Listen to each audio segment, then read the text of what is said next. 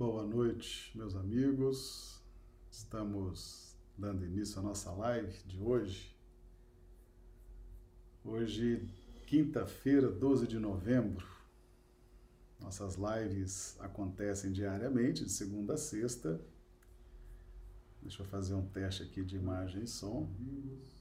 Perfeito, tá chegando para mim imagem e som. Eu já vou cumprimentar os amigos aqui do chat do YouTube como é que estão recebendo aqui Josélia Barbosa de Recife, Pernambuco, a Marli Pereira de Patos de Minas, Minas Gerais, o Rui, a Patrícia e o Edmur de Fortaleza, a Ilse Bentes de Rio Branco. Já pergunto aos amigos como é que estão recebendo aí imagem e som, que dá tempo da gente fazer algum ajuste ainda. Lembrando que nós iniciamos fazemos a nossa transmissão para os ambientes do YouTube, Facebook e Instagram. São transmissões simultâneas. Isso é bom porque a pessoa pode mudar a plataforma, né? Tem sido muito comum nos últimos tempos essas plataformas estarem congestionadas, são muitas lives, né? Todo mundo fazendo videoconferência, todo mundo fazendo live. E pode acontecer, sim, de às vezes estar melhor no Instagram, ou no YouTube, ou no Facebook. Então o pessoal já fica sabendo e faz essa migração, né? O pessoal já fica aí avisado, tá bom? A Rai Rodrigues, Rejane Ribeiro, Jusceli chegando pelo Instagram, sejam bem-vindos a Isaura Catório, Ranulfo e Humberto, de Londrina, Paraná, também chegando pelo YouTube. Sejam todos bem-vindos, meus amigos. Nossas, nossas lives acontecem diariamente, às 20 horas, horário de Brasília, 18 horas, horário do Acre, tá bom? De segunda a sexta. O nosso tema de hoje, diretrizes e planejamento, estudo do Evangelho de Marcos, capítulo 14, versículos 14 e 15. Diretrizes e planejamento. Tá? Nós vamos fazer uma análise dessa, dessa passagem, tentando aí tirar o espírito da letra, né? Lembrando que nós projetamos os textos no ambiente do YouTube e do Facebook. Os amigos do Instagram veem aqui a nossa imagem então somente, mas os textos estão disponíveis no YouTube e Facebook. Aldo Dedemo chegando também pelo Instagram, seja bem-vindo. Grande abraço ao nosso amigo aí de São Paulo, né, da Moca. Sejam bem, todos bem-vindos. Muito bem, meus amigos. Então, vamos vamos dar início. Ah, eu vou estar sempre trazendo aqui nas projeções, né? Vou estar sempre trazendo as árvores preferidas de Jesus. Né? Então Jesus fez uma, uma escolha das árvores que ele iria usar para a nossa orientação espiritual. E hoje, ontem nós trouxemos a, a parreira, né? A, a uva. Hoje nós estamos trazendo aqui a figueira com o figo. A figueira simboliza, a, ou seja, a figueira é uma árvore que não produz flores, né? O figo é a própria flor. E foi uma, uma árvore escolhida, né? Um exemplar do reino vegetal escolhido por Jesus para fazer analogias com a nossa orientação espiritual. Na medida em que ele vai nos orientando, ele vai jogando esses símbolos, né, para que nós possamos fazer as, as analogias e extrairmos o máximo de, de ensinamentos. Então a figueira ela não produz flor, ela produz o fruto. A, a grande maioria das árvores floresce antes de frutificar. É claro que as flores são belas, são necessárias, são importantes, têm o seu valor para cada espécie do reino vegetal, mas em última análise, em última análise, as flores podem ser uh, dispensadas, né? Elas funcionam como um adorno, como um enfeite, do ponto de vista espiritual, claro, né? Então, o que, que Jesus que nos, quis nos mostrar com essas árvores que não florescem? quis dizer que para o espírito a flor que simboliza as ilusões, os adornos, né? Essa flor não nos interessa do ponto de vista espiritual. É, ter ilusões e nutrir essas ilusões, manter essas ilusões, simbolizadas pelas flores, não é algo que nos interesse.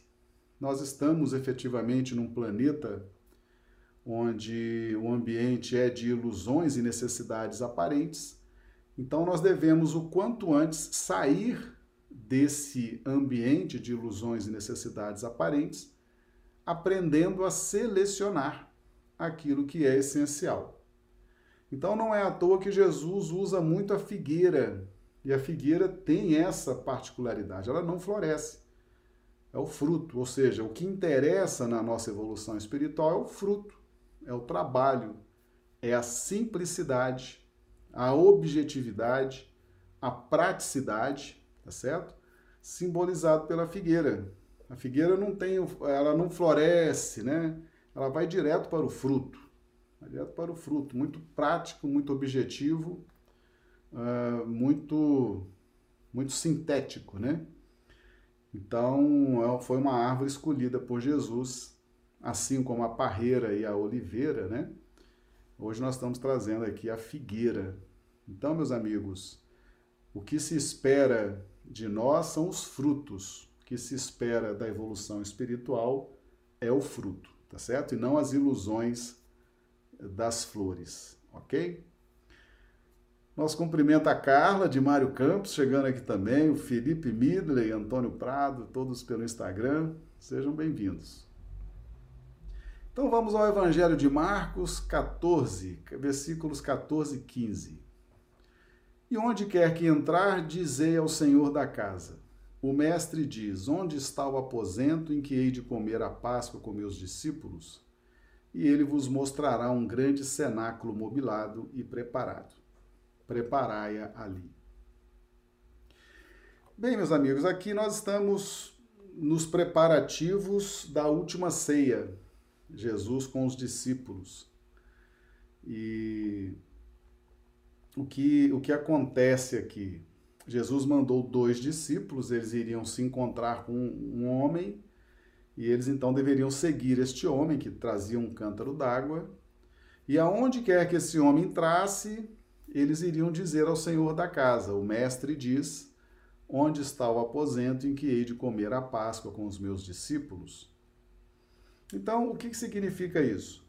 Primeiro, onde quer que entrar é a questão da seleção e nós estamos num processo de aprender a selecionar, né? Para que nós possamos sair dessa atmosfera de ilusões e necessidades aparentes, é fundamental que nós saibamos selecionar. E selecionar locais, selecionar ambientes, selecionar o que é essencial faz parte do nosso processo de evolução e de despertamento espiritual. Então, onde quer que entrar, ou seja, aquele homem que os dois discípulos encontraram, eles encontraram um homem com um cântaro d'água, né? Aonde aquele homem entrasse, uh, ali eles iriam dizer para o dono da casa, o mestre diz onde está o aposento, etc.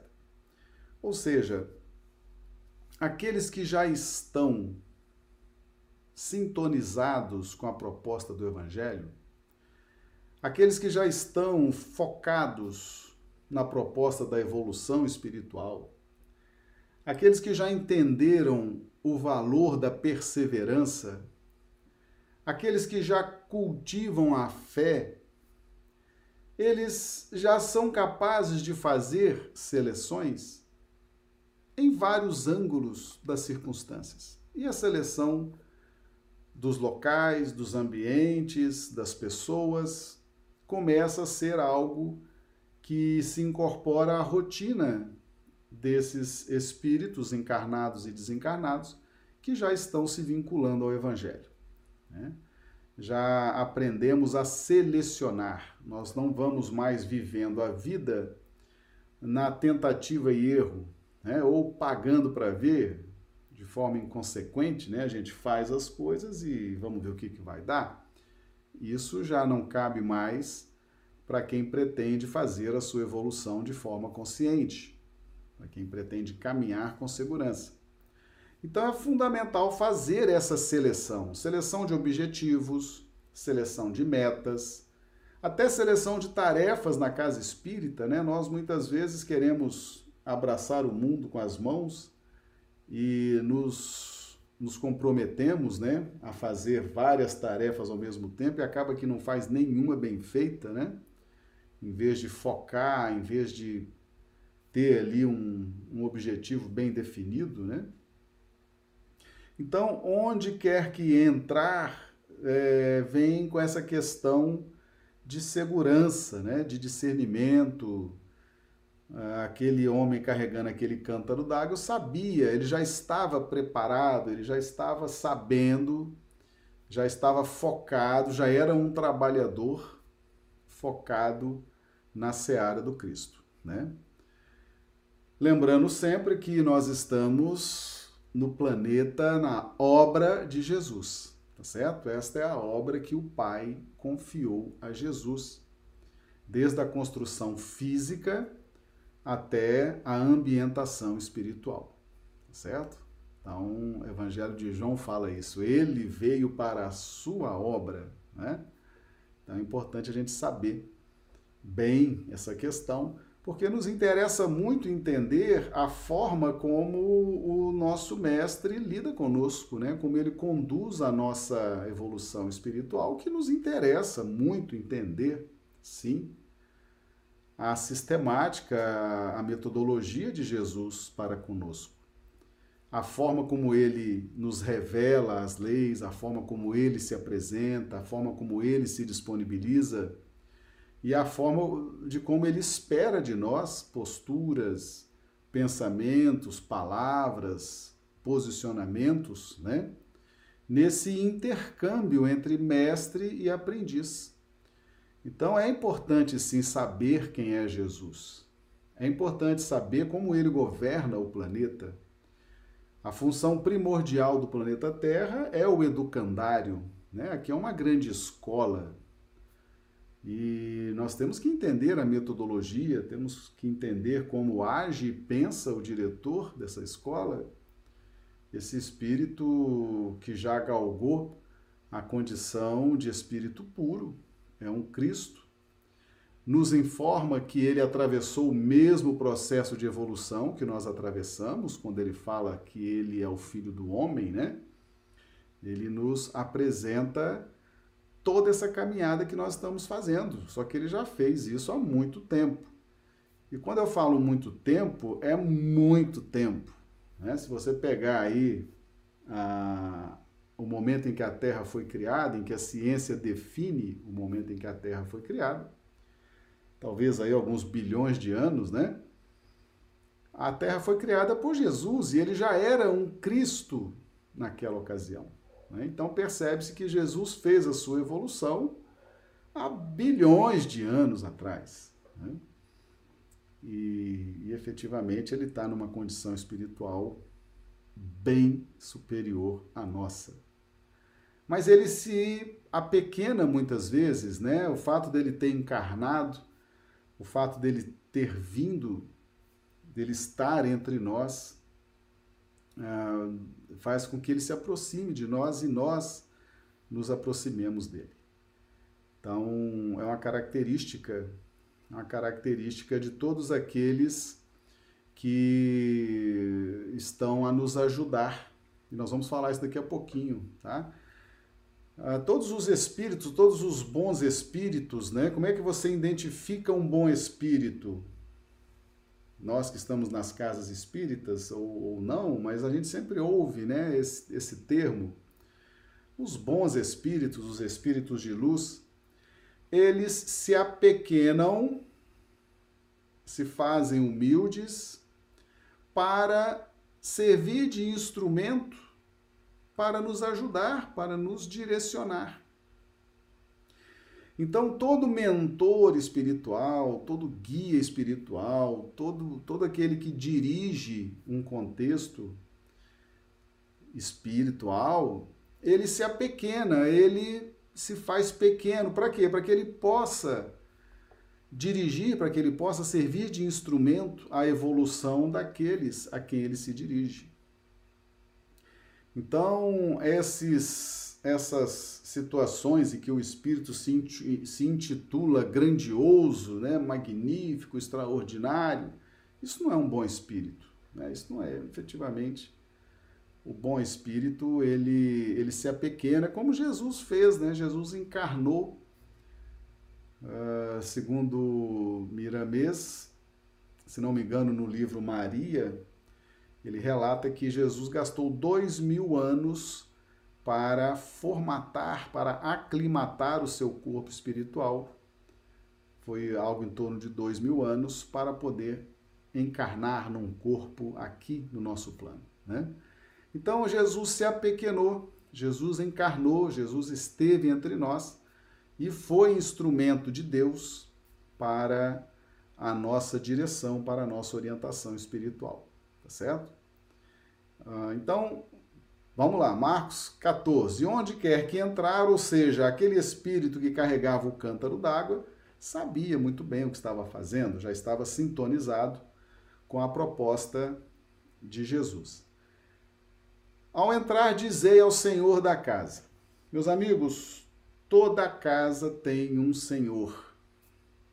Por exemplo, o Senhor deste planeta é Jesus é o dono dessa obra, né? Tudo que foi construído aqui foi de acordo com o pensamento de Jesus, de acordo com a sua perícia, com a sua técnica, com a sua com o seu planejamento, com o seu gosto, com, a sua, com o seu refinamento e o ambiente espiritual também, todo ele preparado por ele. E nós somos os senhores da nossa casa individual. Então, nós temos duas casas que são fundamentais para a gente compreender. A nossa casa individual, você é o senhor da sua casa, seu corpo físico e espiritual, você é o senhor. O senhor implica autoridade, autoridade implica responsabilidade, né? Então, aquele que é o senhor, toda casa tem o senhor, e você é o senhor da sua casa, do seu corpo, você é o seu senhor espiritual. Então, isso implica autoridade e responsabilidade. E assim como nós somos senhores da nossa casa individual, Deus é o Senhor do universo, de todo o universo. E a meta é Deus. Nós estamos em busca de cumprir a vontade de Deus. E Jesus nos ensinou isso, né? Pai, seja feita a tua vontade, Sede perfeitos, como perfeito é o vosso Pai. Né? Então, Jesus já nos ensinou: a meta de vocês é Deus, é a sintonia com Deus, é a afinidade com Deus. Jesus deixou isso muito claro para nós. Né?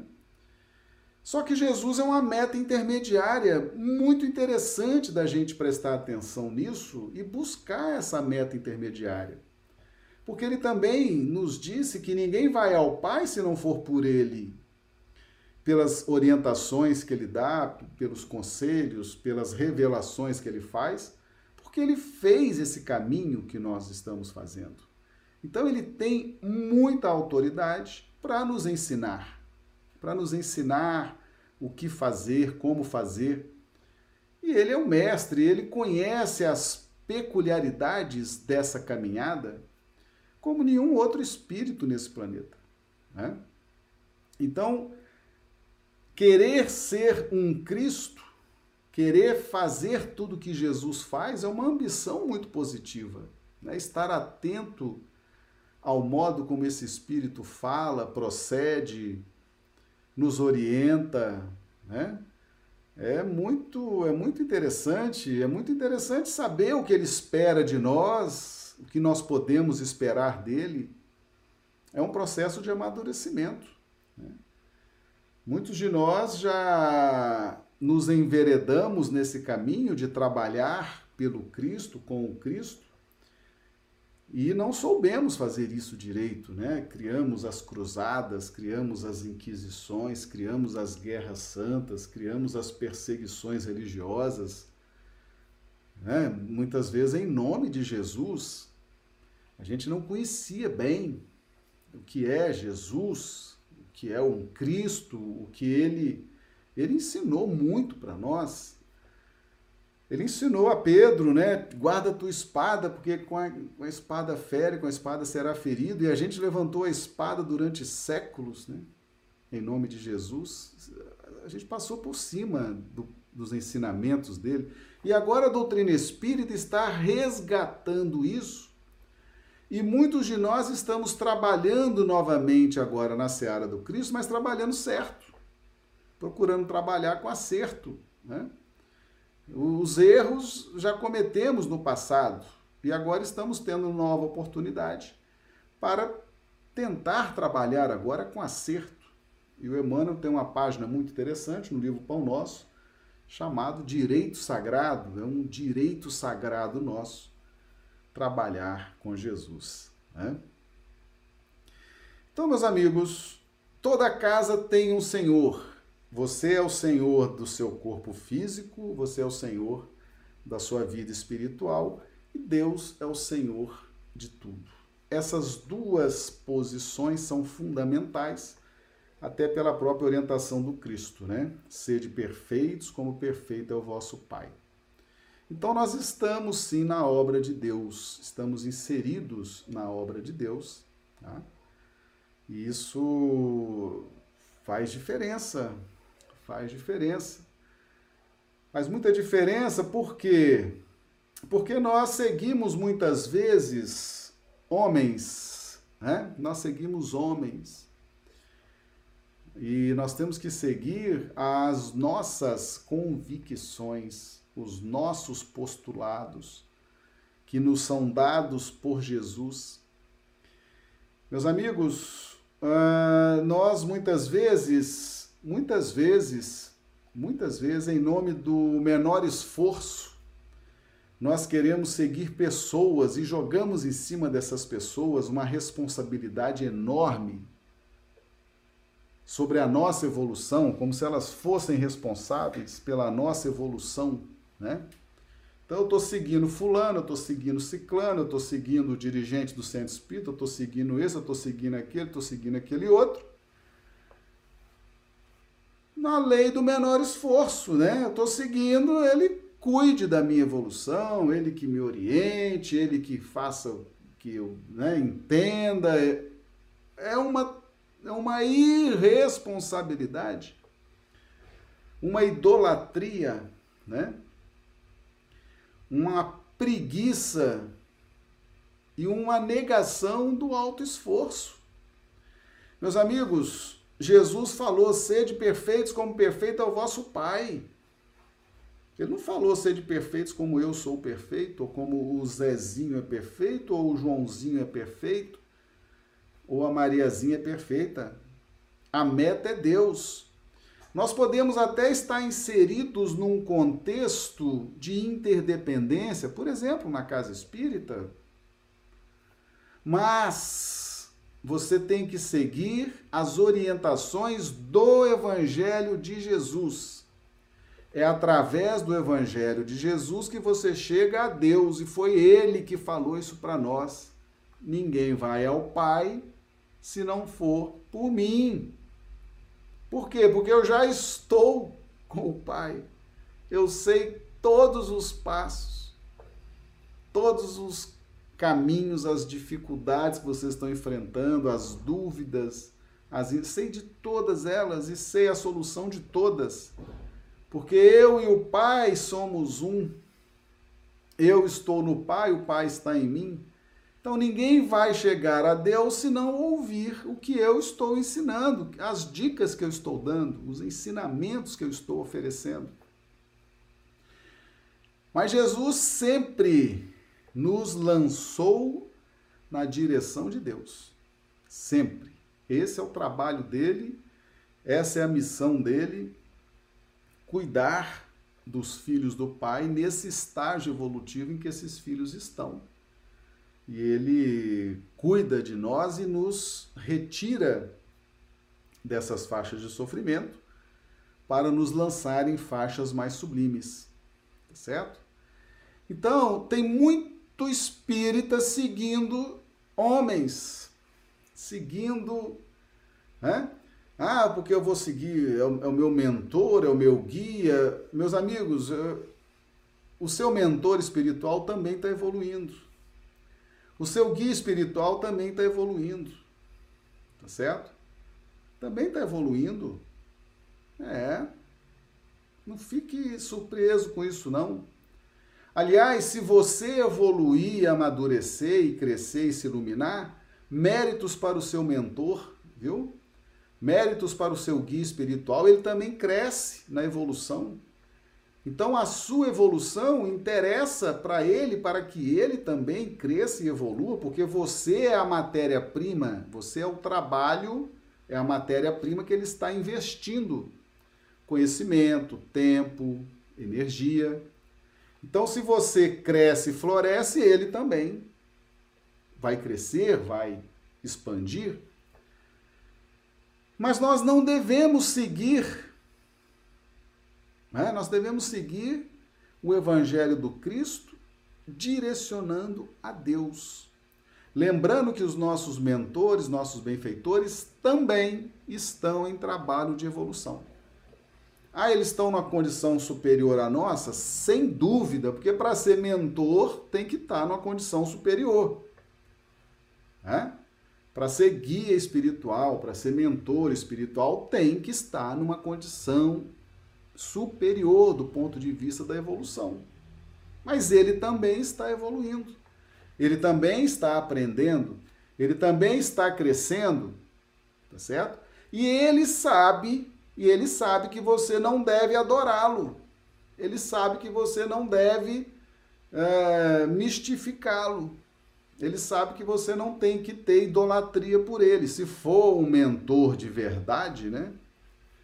Porque tem muito espírito aí, né? Espírito sombrio, trevoso, embusteiro, que se apresenta como mentor para subjugar a pessoa, se diverte ali subjugando, pondo medo, né? Pondo receio, pondo insegurança na pessoa, dizendo que é o mentor, dizendo que é o guia espiritual. E de mentor não tem nada, de guia não tem nada. Às vezes é um espírito até inferior àquela pessoa que está ali encarnada.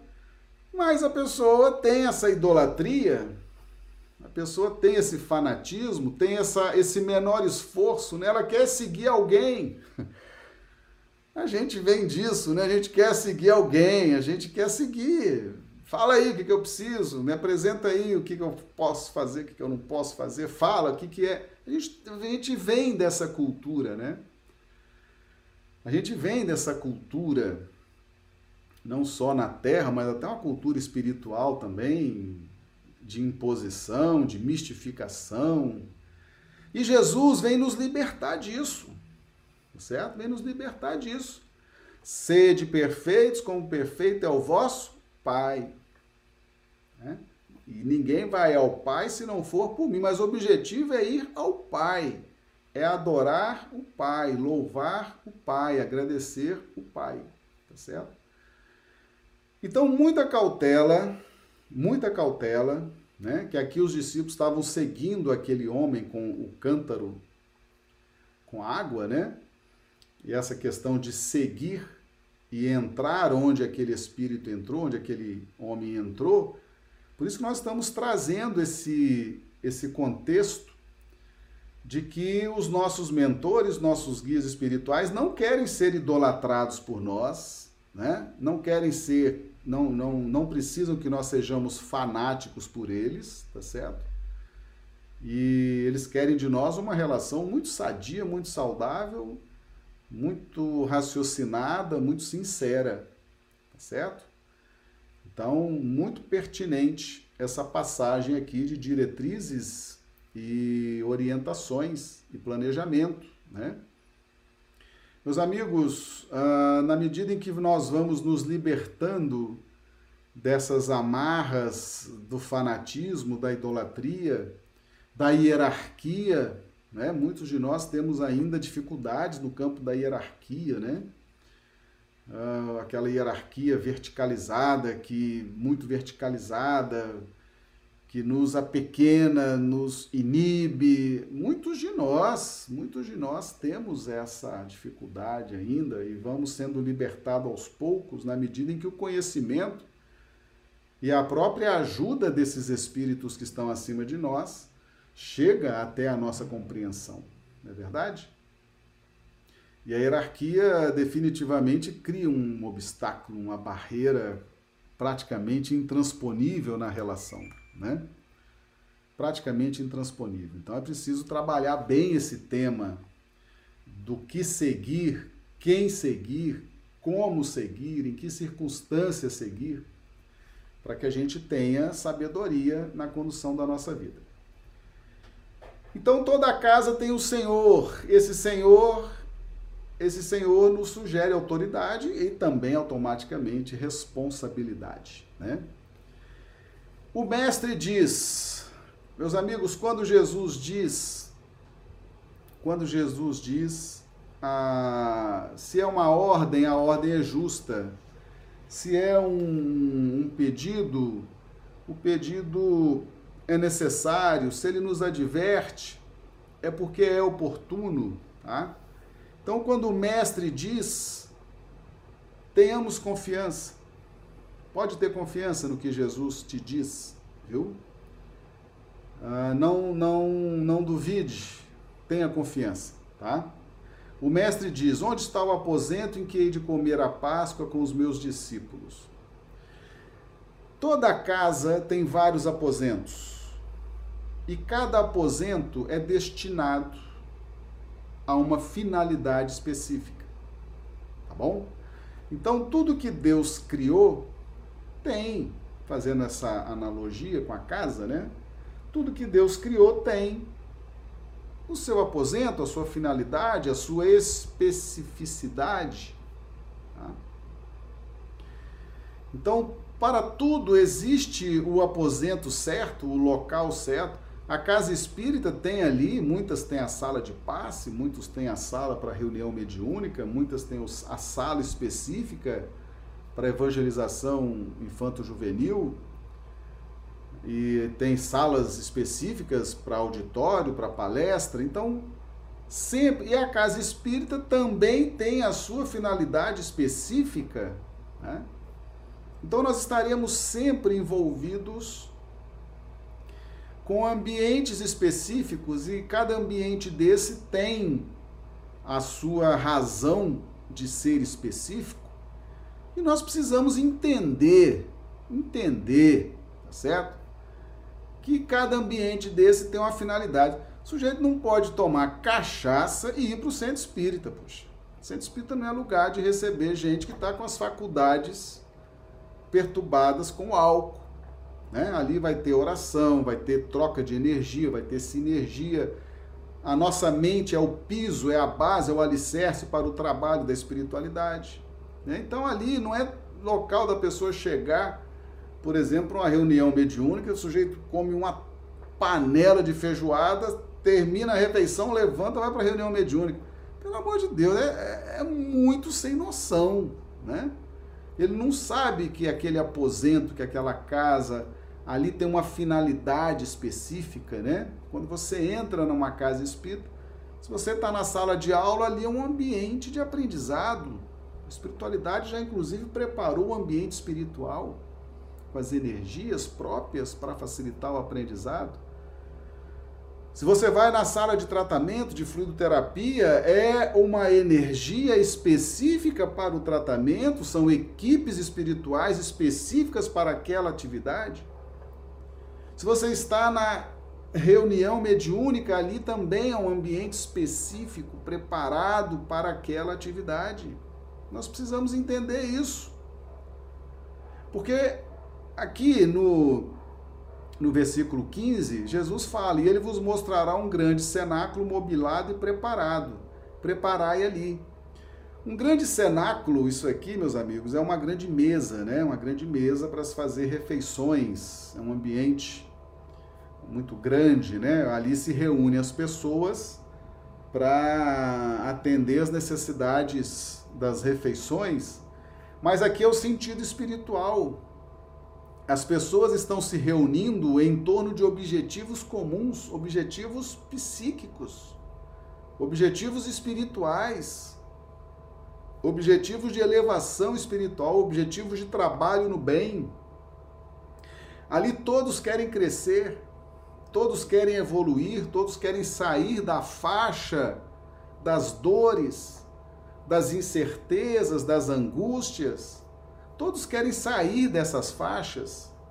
E ali estão unidos em torno do grande cenáculo para poder trocar experiências psíquicas, vibracionais, um ajudando o outro.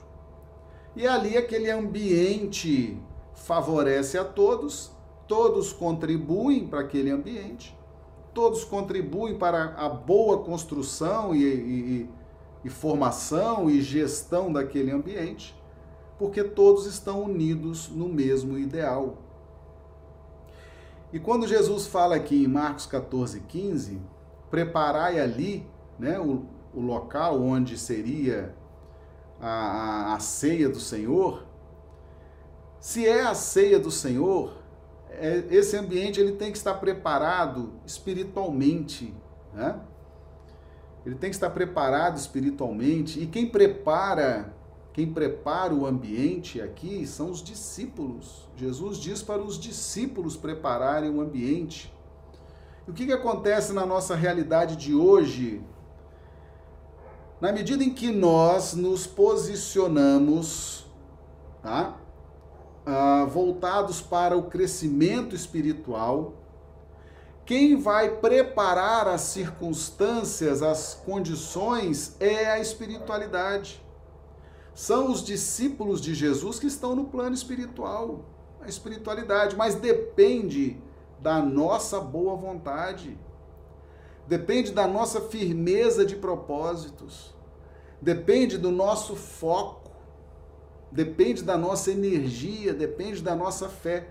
Quanto mais o grupo é unido, quanto mais o grupo tem união de propósitos, de objetivos, de fraternidade, mais a espiritualidade pode trabalhar, pode criar circunstâncias cada vez mais promotoras da nossa elevação espiritual. Então, o discípulo de Jesus vai estar sempre preparando a ceia do Senhor. E é o que a gente faz nas casas espíritas. Nós não estamos ali em busca dos conhecimentos que Jesus nos, nos traz. A doutrina espírita não é um destrinchar de explicações acerca do Evangelho. Nós estamos ali em busca disso. Ali é uma ceia do Senhor.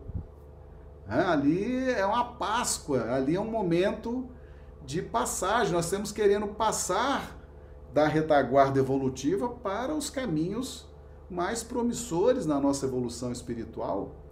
Então ali realmente é preparado pela espiritualidade, mas na pauta do nosso interesse legítimo, na pauta da nossa sinceridade, na pauta da nossa firmeza de propósitos, tá certo?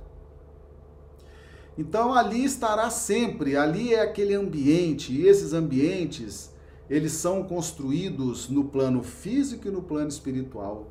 Eles são organizados. Então, cuide da sua casa espírita, organize a sua casa espírita, não só do ponto de vista material, mas também do ponto de vista espiritual, né?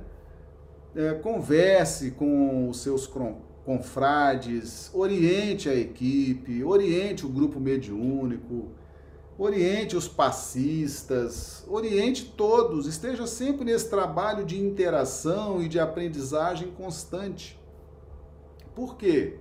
Porque a qualquer momento, a qualquer instante, se o ambiente está preparado, ali está apto a receber a ceia do Senhor.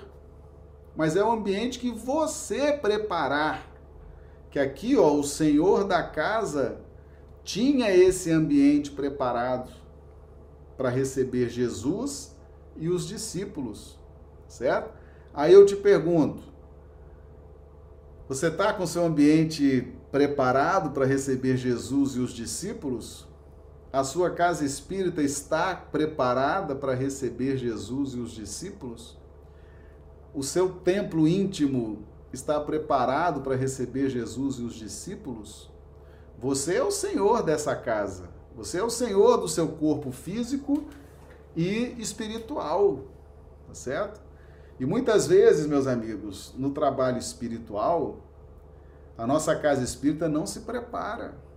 Não se prepara intelectualmente, não se prepara emocionalmente, não se prepara com os conhecimentos do Evangelho, não se prepara até em questões básicas né, do dia a dia. E como é que vai, né? Como é que vai ser isso? Não está apta, não está preparada para receber a ceia do Senhor com os discípulos. Tá? Então é muito importante a gente fazer essas análises do Evangelho de Marcos 14, né? 14, 14 15, para a gente compreender que existe uma troca, né? existe uma sinergia. Não é um piloto automático que funciona assim, não. Os espíritos de luz que se virem para ser caridosos para me ajudar do jeito que eu sou. Não funciona assim não, meus amigos. Não funciona assim não, tá certo? Nós temos que ser mais responsáveis. Nós temos que ter mais consciência e potencializar a oportunidade da reencarnação. O evangelho vem nos trazer essa direção, vem mudar a nossa compreensão para que nós possamos mudar de posturas tá certo? Tem muita gente indo para casa espírita porque sabe o endereço, mas não sabe o que está fazendo lá, né? Não sabe a finalidade daquilo ali, não entende porquê daquelas aulas, daquelas palestras, daqueles serviços de paz. Nós temos que buscar compreender para que possamos caminhar de forma consciente e participativa, né? Nós temos que nos unir ao bonde da evolução e não, senão nós vamos ver esse bonde passar e nós vamos ficar ali parado, né? Porque não sabemos o que precisamos fazer. E o evangelho de Jesus vem, vem nos mostrar isso aqui, tá certo? Então, vamos estar atentos a essas questões, principalmente a quem seguir, né? A gente às vezes está seguindo qualquer um, tanto encarnado quanto desencarnado, a gente quer seguir alguém, não é por aí, tá certo? Não é por aí. Os bons espíritos se apequenam para servir de instrumentos à nossa direção espiritual, ao nosso direcionamento no caminho do bem, tá certo? Então, muito cuidado para quem que você está seguindo, tanto encarnado quanto desencarnado. Lembrando que Jesus já nos falou, a meta é o Pai. A meta é Deus. Para com essa história de ficar seguindo pessoas, tá certo? Porque não é isso, não é isso que Jesus nos ensina, tá bom? Não é isso que Jesus nos ensina. Essas pessoas que você está seguindo, elas têm as mesmas necessidades evolutivas que você tem e às vezes até mais graves, mais sérias, tá certo? Então vamos ter o equilíbrio nisso aí, bom? É muito bom ter o mentor, o guia espiritual, os amigos espirituais. É muito bom, é muito confortante, é muito consolador, né? Mas tem muita gente que ainda não atingiu esse ponto de equilíbrio nessa relação com o plano espiritual. Ainda está na pauta do fanatismo, da idolatria, seguindo qualquer um, se vinculando a qualquer um, né? E é preciso amadurecer essas questões, tá bom? Então, meus amigos, esse grande cenáculo mobilado e preparado, tá? ali nós vamos o tempo inteiro organizando a nossa evolução. A gente, a gente precisa sair dessa faixa da evolução que a gente chama de ah, paga para ver, né? Paga para ver, eu vou de qualquer jeito, vamos ver qual vai ser a consequência disso. Nós, nós precisamos sair dessa faixa infeliz, dessa forma de evolução. Nossa evolução tem que ser realmente selecionada, planejada, analisada. As circunstâncias, nós temos que entender as circunstâncias, meus amigos. As circunstâncias são criadas por Jesus, pelos mentores espirituais. Nós temos que fazer a leitura correta dessas circunstâncias, esperar a circunstância no momento certo, tá certo? Tem que ter um planejamento, tem que ter uma uma, um, uma sequência lógica, e isso envolve raciocínio, envolve conhecimento. Não dá mais para a gente ficar vivendo na pauta da aventura espiritual, né? Não, eu vou fazer isso aqui, se der certo, se der errado, depois eu ver. Não, vamos tentar extrair o máximo de possibilidade de planejar. Pode até dar errado, não tem problema, mas você planejou, dentro, deu o seu melhor na fase do planejamento, deu o seu melhor na fase de seleção dos valores, dos caracteres, dos objetivos. Pode até dar errado, pode acontecer, existe o livre-arbítrio, existe outras circunstâncias, existe um contexto que não muitas vezes não consegue ser alcançado no nível que nós estamos, né? Nós não conseguimos alcançar todos os contextos, mas devemos planejar o máximo, o máximo que pudermos, todos os setores da nossa vida, tá? E vamos ter sempre em mente que cada cada casa espírita tem um objetivo. Cada casa espírita é um cômodo de uma grande casa chamada planeta Terra, tá certo? Então tem casas espíritas que são voltadas mais para a educação, para a instrução, são fortes no campo do evangelho, da doutrina espírita, né? Outras casas espíritas são mais assistencialistas, né? Aquela assistência, aquela ajuda mais ali, aquela mas cada casa tem a sua peculiaridade. Cada casa tem a sua essência. Tem casas que são muito fortes na evangelização infantil. Um trabalho extraordinário. Outras são muito desenvolvidas na parte do magnetismo, do passe, da fluidoterapia, né? Então, nós temos vários cômodos e cada cômodo desse ele é específico, ele é preparado para um objetivo geral que é traçado por Jesus e aí nós temos que entender quais são os objetivos, o que cada cômodo, o que cada casa espírita tem de planejamento, de, de reservas para execução dos seus trabalhos. E aí nós vamos nos adaptando a isso, né? É muito desagradável, a, a pessoa chega uh, desequilibrada na casa espírita e quer que a casa espírita se adapte aos desequilíbrios dela, né? Quem quiser que me acolha, quem quiser que seja caridoso comigo. Sim, a casa espírita está ali para acolher, para ser caridoso. Mas é uma reação ao que você também se propõe fazer. Tá certo? Você também tem que se ajudar. Aliás, quem tem o compromisso de evolução é você com você. A casa espírita, ela te oferece esse mobiliário e essa preparação para que você possa fazer a transformação que você sente necessidade de fazer, tá certo? Essa história de querer seguir os outros, né, cegamente, eu quero seguir alguém, eu quero, e nós estamos vindo dessa educação, né? As escolas religiosas do passado, elas faziam isso, né? Uma sede de poder, de autoridade, de influência tão grande, mistificavam os líderes e diziam que tinha que seguir. Me segue, me segue, porque eu sou ungido, eu sou escolhido, eu sou assim, eu sou assado. E as pessoas, nós fomos educados durante séculos a seguir pessoas, né? E essas pessoas muitas vezes têm mais imperfeições e mais necessidades do que nós próprios, tá? E muitas vezes nós chegamos na casa espírita com essa mentalidade.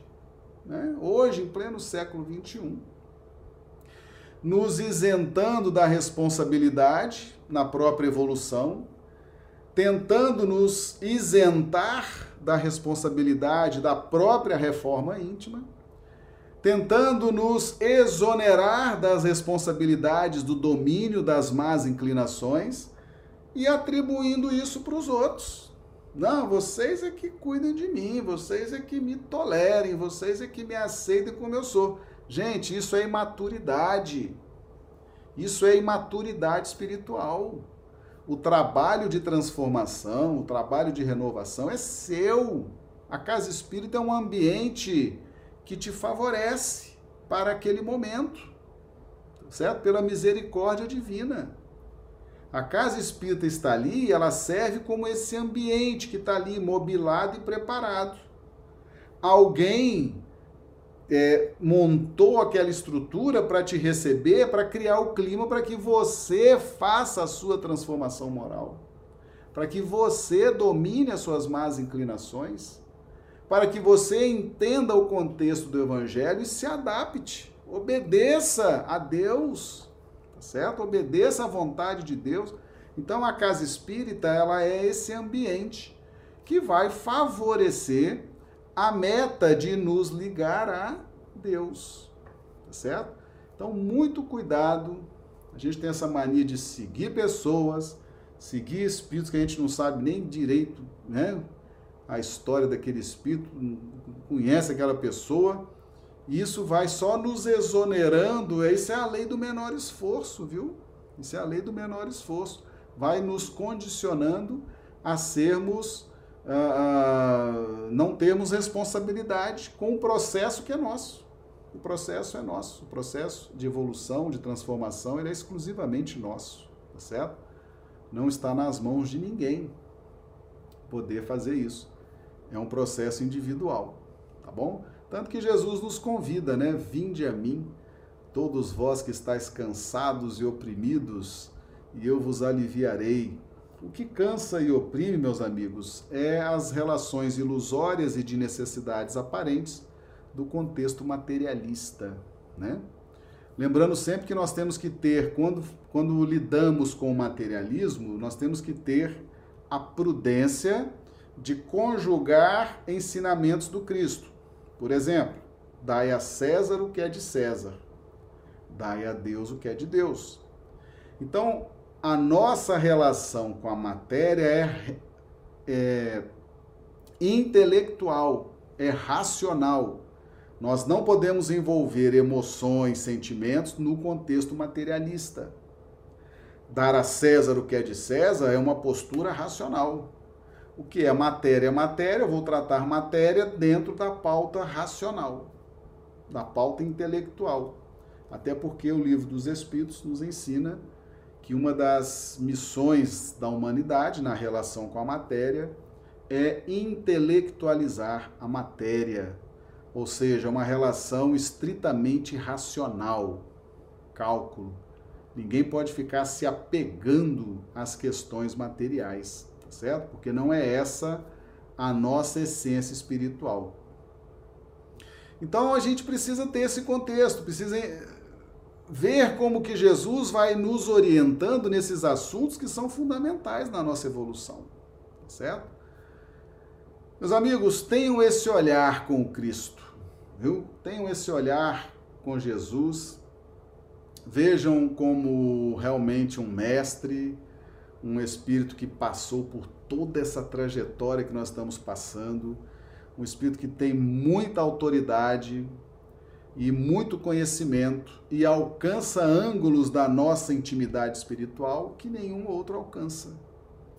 A palavra de Jesus, a ordem que Jesus nos der, o conselho que ele nos der, ou a advertência que ele, que ele, que ele nos der, ouçamos certo? Vamos abrir nossos corações, abrir nossos ouvidos, porque é um espírito puro, é um Cristo e sabe como ninguém conduzir a evolução espiritual deste planeta, que é a sua obra, que é a sua casa, tá bom?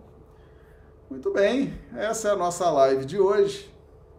Nós lembramos aos amigos que nossas lives acontecem de segunda a sexta, às 20 horas horário de Brasília, 18 horas horário do Acre. Tá bom? Sábado e domingo não fazemos live, pelo menos por enquanto. E convidamos a todos a participarem conosco. As nossas transmissões são simultâneas para YouTube, Facebook e Instagram. Tá certo? Isso é uma, né? As pessoas podem mudar de plataforma. Se o sinal estiver ruim numa, pode ir para outra, tá bom? Tem essa opção que é muito interessante, tá? Meus amigos, que Jesus então nos dê aí uma noite de quinta-feira maravilhosa, uma noite de sono reparador das nossas energias. E amanhã estaremos aí de volta, tá bom? Um grande abraço a todos e até amanhã, se Deus quiser.